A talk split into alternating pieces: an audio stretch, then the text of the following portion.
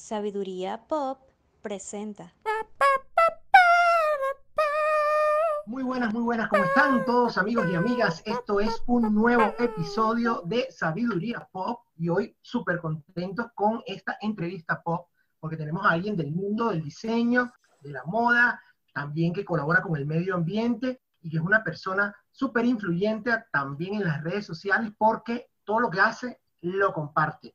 Soy Jaime Sabino, recuerden suscribirse al canal, recuerden dejar sus comentarios, darle like, compartir. Y hoy también me acompaña Gilberto Méndez. ¿Cómo estás, Gilberto? ¿Cómo estás, Jaino? ¿Cómo está todo? ¿Cómo están? Bienvenidos una vez más a un capítulo de Sabiduría Pop, donde hoy estaremos adentrándonos en un mundo de la moda, cuidando el medio ambiente, como dijo Jaino. Y bueno, para, para qué esperar más y vamos a darle la bienvenida a Kenia. Kenia Barbosa, ¿cómo estás desde Puerto Rico? Hola, espero que todos estén bien, estoy súper bien, gracias a Dios y súper contenta de estar con ustedes. Nosotros también. ¿Cómo amaneces hoy? ¿Cómo te trata la vida? ¿Todo bien? Pues me trata bien, no un poquito, no tan bien porque todos los días me levanto con alergia y hoy yo dije, hoy tengo una entrevista, así que yo espero que mi cara ponga de su parte, pero no, no fue, no fue un buen día de, de mañana. Ay, Dios mío, poco a poco, más paciencia con eso, paciencia con eso. Sí. que mejore. Sí, soy de Puerto Rico, pero lo que pasa es que en Puerto Rico, yo vivo en el área oeste, entonces llueve y de momento hay sol. Llueve, hay sol y ese cambio a mí me causa mucha alergia. Entonces es bien complicado. Sí, clima, clima de lo, clima costero. Están invitados cuando ustedes quieran. Luego que se acabe el COVID, les recomiendo que vengan porque pueden este, tener un poquito más de, de área turística abierta, pero Puerto Rico es bellísimo. Sí, yo fui, yo Qué bueno, qué bueno, qué bueno. ¿Quién es Kenia Barbosa? ¿De dónde salió esa inspiración para confeccionar y para crear cosas de la nada? Como si fuese magia. Pues yo creo que a veces uno piensa, esto es algo que yo vine a saber hace unos años atrás, pero a veces uno está buscando el propósito de una en el transcurso de la vida y pues a veces la ley de vida es que terminas high school y automáticamente tienes que saber lo que quieres hacer con tu vida y lo que quieres estudiar. Y yo era de estas chicas que no tenía ni idea qué quería hacer. Entonces, pues yo creo que la vida siempre tiene propósito para una. Yo me mudo para San Juan, para la capital de Puerto Rico, entonces comienzo a estudiar periodismo, cosa que no me gustó absolutamente nada. Me gustan las comunicaciones, etcétera, pero no me gustaba el periodismo. Decido hacer un minor en teatro, pero me mudo nuevamente a Mayagüez, al área oeste de Puerto Rico, a buscar algo que me apasionara y que yo dijera, ok, mm, es mi trabajo, pero no lo considero trabajo. Comienzo a coser, que yo llevo haciendo desde los 12 años por mi mamá, así que mi inspiración en todo esto ha sido mi mamá y básicamente yo heredé eso de mami. Y comienzo a coser y me doy cuenta que realmente es lo que me apasiona. Y siempre desde el principio, antes de yo crear mi primera pieza, me dije, tiene que tener algún propósito. ¿Qué propósito yo le voy a dar a lo que yo hago? Y salió lo del ambiente y era algo que siempre llevaba haciendo desde hace mucho tiempo. Yo transformaba las piezas, mami me compraba ropa y me decía, ¿por qué tú rompes la ropa que yo te compro? Pero ahora yo me río y se lo digo en, torno, en tono jocoso y yo, mami, viste, yo rompía mi ropa y ahora es mi trabajo. Así que básicamente así es un, res- un mini resumen de todo, pero me considero una persona bien trabajadora, bien luchadora, que ha trabajado mucho por lo que actualmente tengo y que me falta muchísimo por hacer y por trabajar y que todos los días me levanto de la misma forma, con el mismo ánimo, con las mismas ganas de seguir eh, trabajando, pues obviamente para seguir logrando metas y obteniendo también conocimiento. Kenia, ¿a dónde, ¿a dónde quieres llegar? Ahorita dijiste que, que te falta mucho. ¿Qué, ¿Qué te falta? ¿Qué crees que te falta? ¿O cuál es tu, tu, tu meta más inmediata? Wow, pero a mí me faltan muchas cosas. Yo siento, a pesar de que yo no estoy en el mismo lugar que yo estaba, pero me faltan tantas y tantas y tantas metas y tantas cosas por lograr. Por ejemplo, en un futuro quisiera tener una escuela de moda donde pueda ser bien accesible, porque actualmente yo hablo con las chicas en mis redes sociales y estudiar diseño de modas es bien costoso, es súper costoso. Adicional que yo siento que la educación no debería de ser tan costosa, debería ser accesible para todos. Pues en un futuro espero estar estable eh, y poder tener unos precios módicos para que todas esas chicas también puedan estudiar y tengan la oportunidad de básicamente emprender lo que, una, lo que pues yo desde un principio he tenido, un sueño, eh, pero más accesible. Por ejemplo, desde que comencé la oportunidad de yo decir, ok, me puedo ir a Estados Unidos a estudiar y me lo puedo costear. Realmente no, porque mis papás son bien trabajadores, pero somos tres hermanos y son padres trabajadores que le, ellos cobran y les alcanza obviamente para sobrevivir, como la mayoría en Puerto Rico y en otros países. Así que pues con esto del trabajo me ha, me ha ayudado mucho a eso de, elegir a dónde puedo irme a estudiar, porque desde un principio esa ha sido mi meta, el yo poder costearme mis estudios, el poder ayudar a mi familia. So, básicamente me faltan muchas cosas, pero entre una de ellas es esa. Yo creo que Dios me dio la oportunidad de yo poder llegar a muchas personas y me gustaría poder ayudar a muchas personas también con lo que yo hago. Qué bueno, qué bueno de verdad que la, la, moda siempre nos ha parecido, bueno, hablando un poco desde afuera, como algo muy elitista, ¿no? Como algo muy de arriba. Realmente siempre ha sido así, ¿verdad? ¿O, me equivoco? Siempre ha sido así. Yo recuerdo que mi mamá compraba telas y me creaba mis diseños con, con vestidos que ella veía que estaban muy caros y pues ella lo que hacía era que me los creaba a su estilo y le añadía su toque eh, y lo hacía a bajo costo. Así que siempre ha sido así, la ropa, ahora que está el fast fashion, que es algo que yo promuevo a que lo disminuyan, etcétera, pero la moda es algo costoso y es algo que nosotros utilizamos todo el tiempo, así que yo le, le brindo básicamente una herramienta a que todos se puedan o transformar sus piezas o utilizar ropa de segunda mano o donarla, no botarla, así que sí, siempre ha sido de esa forma. Kenia, eh, el fast fashion es una tendencia. ¿Qué, ¿Qué, es el fast fashion? Ok, el fast fashion es la moda rápida. Es todo lo que tú consigues en estas tiendas como por ejemplo Forever 21, Shein, Agachi, H&M, Zara, Bershka, entre muchas otras. Son compañías que se encargan de llevarte la ropa a bajo costo porque está producida a bajo costo y le pagan a los empleados una miseria y lo tienen en condiciones súper feas Así que básicamente te traigo ropa, te ofrezco ropa barata, pero yo la hago a un precio mucho más barata. ¿Y qué pasa con esto? Que esto es lo que contamina el ambiente porque estamos constantemente comprando ropa y desechando ropa. La producción ya ahí tiene contaminación adicional que como compramos más de lo que usamos, lo botamos. Así que por eso es que causa este impacto ambiental eh, pues negativo. Sí, algunos dicen que la, que, la, que la industria de la moda es una de las más contaminantes, ¿no? Bueno, sacando los hidrocarburos y sacando de repente otras cosas, contamina bastante por los desperdicios y por todo esto que, está señalando, ¿no? Entonces, siempre desde pequeña, desde pequeña más o menos, desde, qué edad empezaste a, a, cortar y volver a hacer cosas o a, o a recrear conceptos de, de piezas, ¿no? de, de ropa. Mi primera pieza así de yo realizar fue cuando yo tenía 11, 12 años aproximadamente. Yo hice una carterita, un delantal y cosía súper lindo que a veces uno piensa, uno dice, ah, no, pues quizás es que pues cosí lindo porque pues porque sí. Y realmente no, no es hasta ahora que tengo 21 años que yo me doy cuenta que algo que heredé de mi mamá, porque mami es bien perfeccionista con las costuras, es bien, bien, o sea, a ella se le ocurren cosas de la nada, es bien creativa.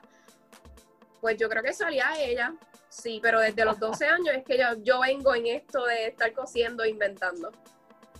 Que tienes 10 años... Eh ejerciendo para ti o, cosiendo, involucrada con estas técnicas de, costura, pero, pero ¿cuánto tiempo tienes ya formalmente, como tú dijiste, que, encontraste tu camino, encontraste tu, tu talento y dijiste, me voy a dedicar a esto? Pues formalmente aproximadamente yo comencé en el 2019 que me dije, ok, esto, vamos a enfocarnos en esto fue en el 2019 aproximadamente, fue a principios de año, dos años podría decir, que yo lo, yo dije, ok, vamos a dedicarnos a esto y que estuve trabajando un montón, eh, no, dormía, actualmente yo casi ni duermo tampoco, yo siempre estoy trabajando, me gusta trabajar mucho, a veces siento que es algo tóxico de mi parte con mí misma, pero a veces siento que si, que pierdo el tiempo, no me gusta perder el tiempo. Si lo disfrutas no es tóxico, claro. A mí me encanta, yo amo mi trabajo, yo amo, yo he sabido decir, no, no voy a salir, no tengo ganas de hacer esto, quiero enfocarme en esto y dejar otras cosas porque mi, prioridad actualmente soy yo y mi trabajo. Y pues tengo tantas metas y yo siento que el tiempo pasa tan rápido y me han pasado muchas cosas personales, he perdido familiares, he perdido personas en mi vida y el tiempo es bien valioso para mí, es algo que tú no recuperas. Entonces yo quiero, obviamente todo al tiempo de Dios y quizás yo trabaje duro, duro y se me den 10 años, pero no importa. Lo importante es que comencé. Así que yo tengo muchos planes con mis papás. Quiero que ellos dejen de trabajar, de que tengan cosas que quizás no pudieron tener porque pues tienen, tenían una familia. Así que pues por eso me enmero tanto en trabajar mucho porque tengo muchos planes con ellos. Qué bueno, qué bueno, qué bien. Esa es la idea, esa es la idea, ser perseverante, pero de todos modos duerme para que no te enfermes. Sí, no, yo duermo. Actualmente yo me levanto hoy a las 11 de la, mañana. Así que ese es mi horario. Yo duermo desde 4 de la mañana hasta 11. Eres noctámbula. Sí, yo amo de noche. ¿Todos los días generas piezas, cosas o vas continuando un mismo proyecto? ¿Un proyecto largo puede tomar varios días o, uno? Un proyecto puede tomarme una hora o, o menos de una hora. Si es un poquito más complicado, pues me puedo tardar un poquito más de horas. Pero normalmente yo lo que me tomo en hacer una pieza son 30 minutos, una hora, depende cuán difícil sea la pieza. Y una pieza de ese, horario, de ese tiempo, ¿qué sería? ¿Qué resultado es? ¿Una blusa? ¿Un short? ¿Qué, sería? Puede ser un top, puede ser un vestido, puede ser eh, un set. Es depende de la pieza que sea. Sí, cualquier cosa, sí. Kenia, tienes un, concepto en tu, mundo que es el DIY, el Do It Yourself. Explícanos, explícanos y, y, aterrízanos qué significa ese hacerlo tú mismo, pero en concepto. O sea, ¿qué, ¿qué, quieres decir con eso? ¿Qué quieres hacer con eso? Sí, yo lo que siempre les digo a las nenas, porque siempre me preguntan, Kenia, pero es que yo veo eso tan, tan difícil, lo que estábamos hablando ahorita, y tú lo ves tan fácil de hacer, pero yo siento que es práctica. A las chicas siempre le digo algo que se practica. Si tú no practicas algo, no vas a perfeccionarlo y no vas a crecer en lo que estás haciendo. Así que lo que siempre digo es práctica. Eh, la creatividad se trabaja, a pesar de que pues, uno nace con cierta creatividad. Yo creo y pienso en que tú puedes trabajarla y tú poco a poco la vas moldeando. Y siempre hago el ejercicio de que pregunto, por ejemplo, voy a, voy a poner aquí un postre, pero por ejemplo, ¿qué tú harías con esto? Siempre les, pongo una pieza y todas las chicas siempre me dicen algo distinto. Y yo lo que digo es que tenemos una cabecita distinta, un cerebrito distinto y pensamos distinto. Así que a veces el miedo que tienen algunas personas es, ¿y si otra persona hace lo mismo? No importa, lo va a hacer completamente distinto. Es como la música hay muchos cantantes, cantantes de reggaetón actualmente en Puerto Rico. Toda la lírica es distinta, así que todas tienen la oportunidad de crear algo distinto, aunque estén trabajando en lo mismo. Es simplemente enfocarse y trabajarlo. Pero hacerlo desde tu casa es algo que te ayuda mucho económicamente hablando, te ayuda también a tu... Eh, eso te libera estrés y todo, sientes una paz, una calma, y adicional, también pues trabaja lo que viene siendo el método creativo. Así que hacerlo desde tu hogar te ayuda en muchas cosas. Entonces cuando tú miras una, pieza o un pedazo de tela o una pieza vieja que ya tuvo uso, que la compraste en alguna tienda de esta o que está en tu mismo closet, ¿cómo haces ese proceso para imaginarte qué será? ¿Es algo que viene de repente? ¿O es algo que te estás bañando y de repente piensas en algo maravilloso? ¿Cómo, cómo fluye? O la pieza te habla? Pues a mí siempre me preguntan cuál es la inspiración al momento de crear y yo me voy en blanco. Yo a veces hasta me abochorno porque realmente yo nunca tengo ni idea de qué es lo que va a terminar en la pieza. So, yo tengo más o menos, yo compro la pieza, por ejemplo, en las tiendas con ropa de segunda mano y yo la miro y yo esto me puede servir para algo, no sé para qué, pero para algo me puede servir y cuando yo comienzo a cortar y a coser, le añado y le quito. Yo nunca tengo idea de qué va a terminar la pieza, es un momento creativo, literalmente me tomo de mi tiempo para yo cortar, coser y darme cuenta al final, ah, ok, terminó siendo esto, pero le puedo cambiar esto, le puedo modificar esto. Así que cuando yo tengo una pieza en mis manos, yo nunca tengo idea qué es lo que va a terminar, a menos que alguien me, eh, me diga, por ejemplo, quiero que me haga una blusa con este estilo. Pues ahí yo saco de mi tiempo para entonces hacerlo de esa forma.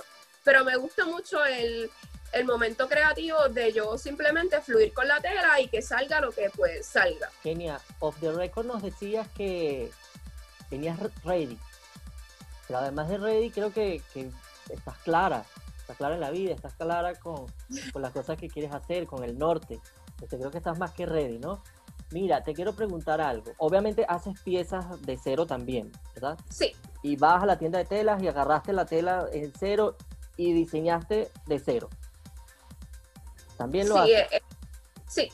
¿En, en quién te fijas? ¿Quiénes son tus, tus diseñadores eh, de cabecera? Que tú digas, oye, me gusta como, no sé nada, voy a empezar a tirar flechas. Me gusta cómo diseña Coco Chanel, me gusta cómo diseña Carolina Herrera, o me gusta lo que hizo Armani. Eh, ¿Cuáles son tus, tus gustos de, de moda? Ok, pues yo tengo varias inspiraciones en lo que viene siendo diseñadores de moda. Mi diseñador favorito eh, era, que falleció, pero sigue siendo mi diseñador favorito, era Gianni Versace. So, básicamente todo lo que hacía él a mí me gustaba. Adicional, que algo que yo me identifico mucho era que siempre él podía tomar cualquier tela y hacer un vestidazo. Así que yo me identifico mucho con eso porque yo tomo cualquier cosa y hago algo bien bonito. Así que me identifico mucho con eso. Adicional de que él tenía su musa, que era su hermana. Entonces yo tengo mi musa, que es mi mamá.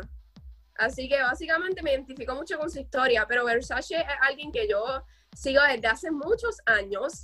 Desde hace muchos años y todo lo que tenía que ver con él, yo yo vi la serie, me paso leyendo cosas de la historia y me gusta mucho. Es algo que actualmente los diseños de los tiempos de antes no se ven actualmente. Y es algo que yo me pongo a pensar mucho eso y, y me sorprende porque todo pues, obviamente evoluciona, todo innova. Y también algo que me inspira mucho actualmente son los problemas sociales y es algo que siempre ha inspirado a los diseñadores. Desde la guerra, problemas económicos, todo eso influye en la moda.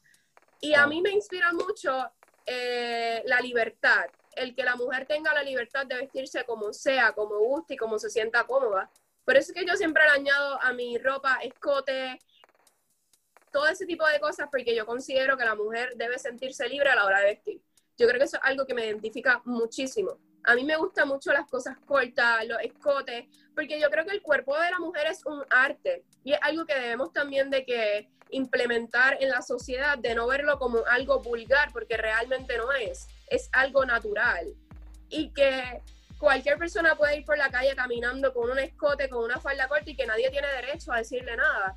Así que básicamente eso es lo más que me inspira, los problemas sociales son lo más que me inspira a la hora de crear. Yo siempre que creo algo y me preguntan, ¿cómo tú te atreves a usar ese escote? ¿Cómo tú te atreves a usar eso corto?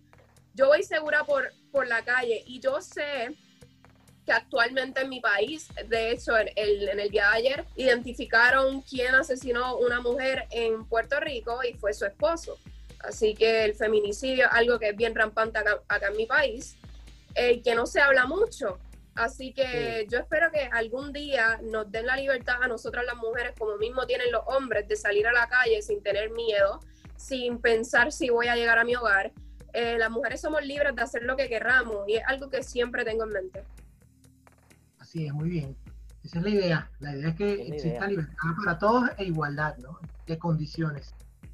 Mira, Kenia, para pasar como al siguiente, al siguiente momento, ¿qué cosas, si tuvieras que elegir dos o tres pistas, ideas, tips para las personas que quieren iniciarse en el tema de la costura, cualquiera que ésta sea, ¿no? En el diseño.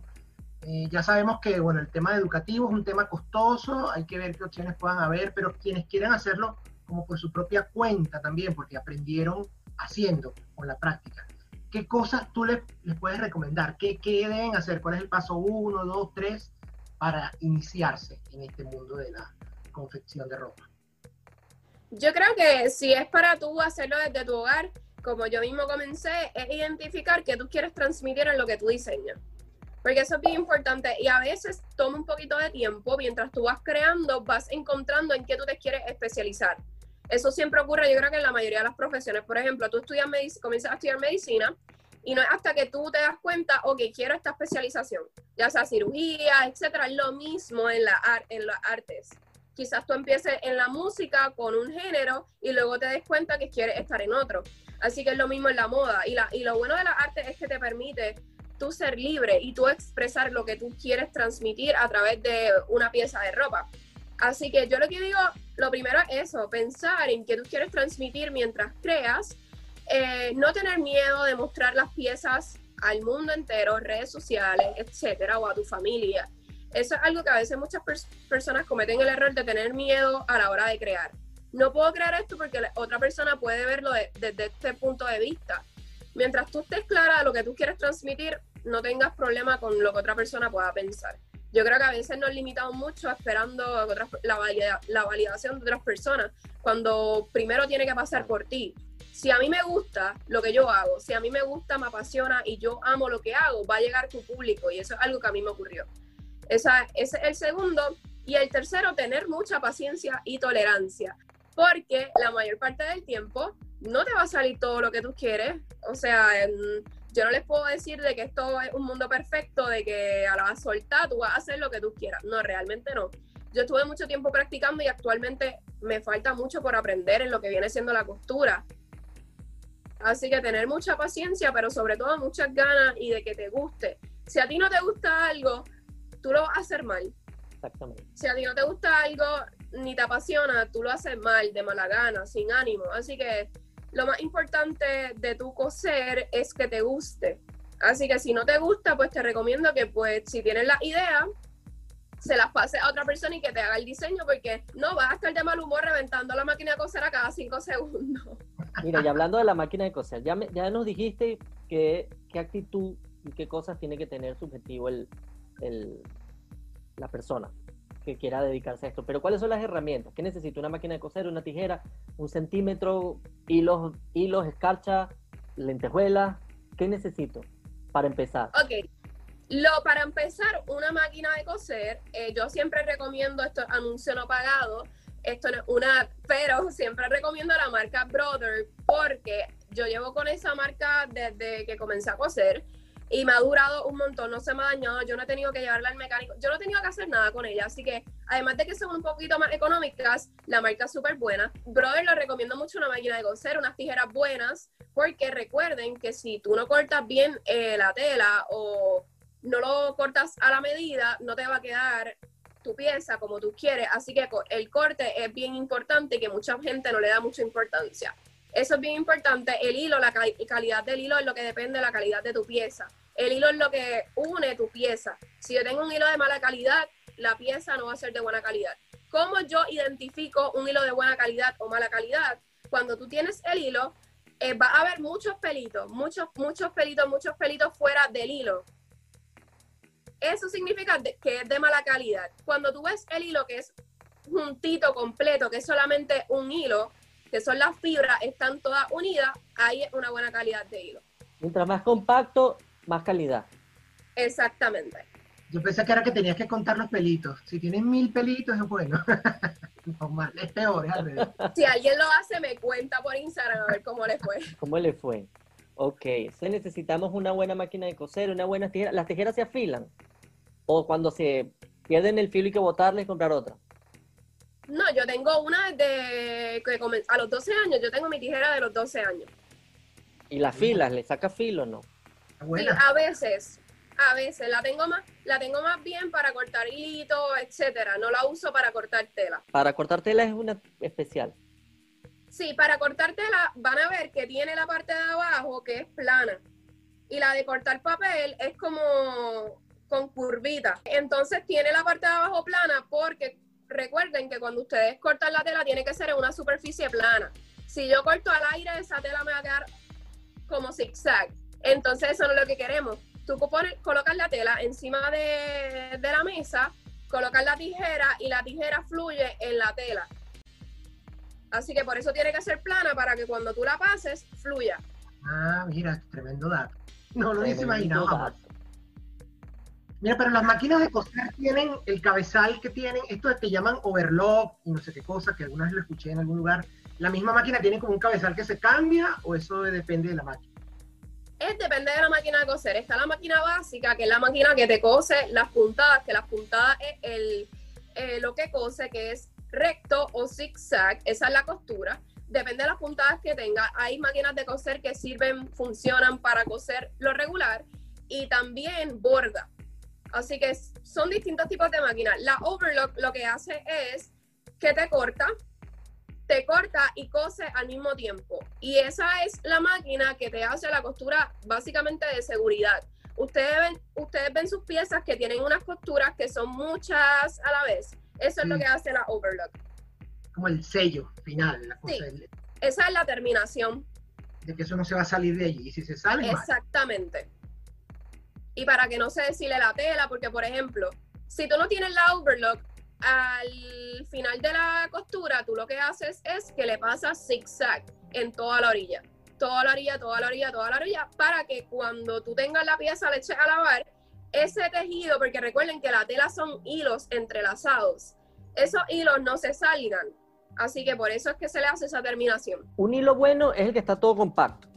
Sí, Y la tela, ¿y cómo sé que la tela es de calidad? ¿Cómo la, puedo identificar que yo agarro y compro y digo, esta tela es buena? yo me dejo mucho llevar de cuando yo la toco. Cuando yo compro ropa, yo toco la tela y eso yo lo aprendí de mi mamá. Pero eso tiene que ver también con actualmente la mayoría de las telas que tú compras en, las tiendas son, la mayoría son sintéticas, son telas que son sintéticas. Así que pues ya sabes que la calidad no es la mejor.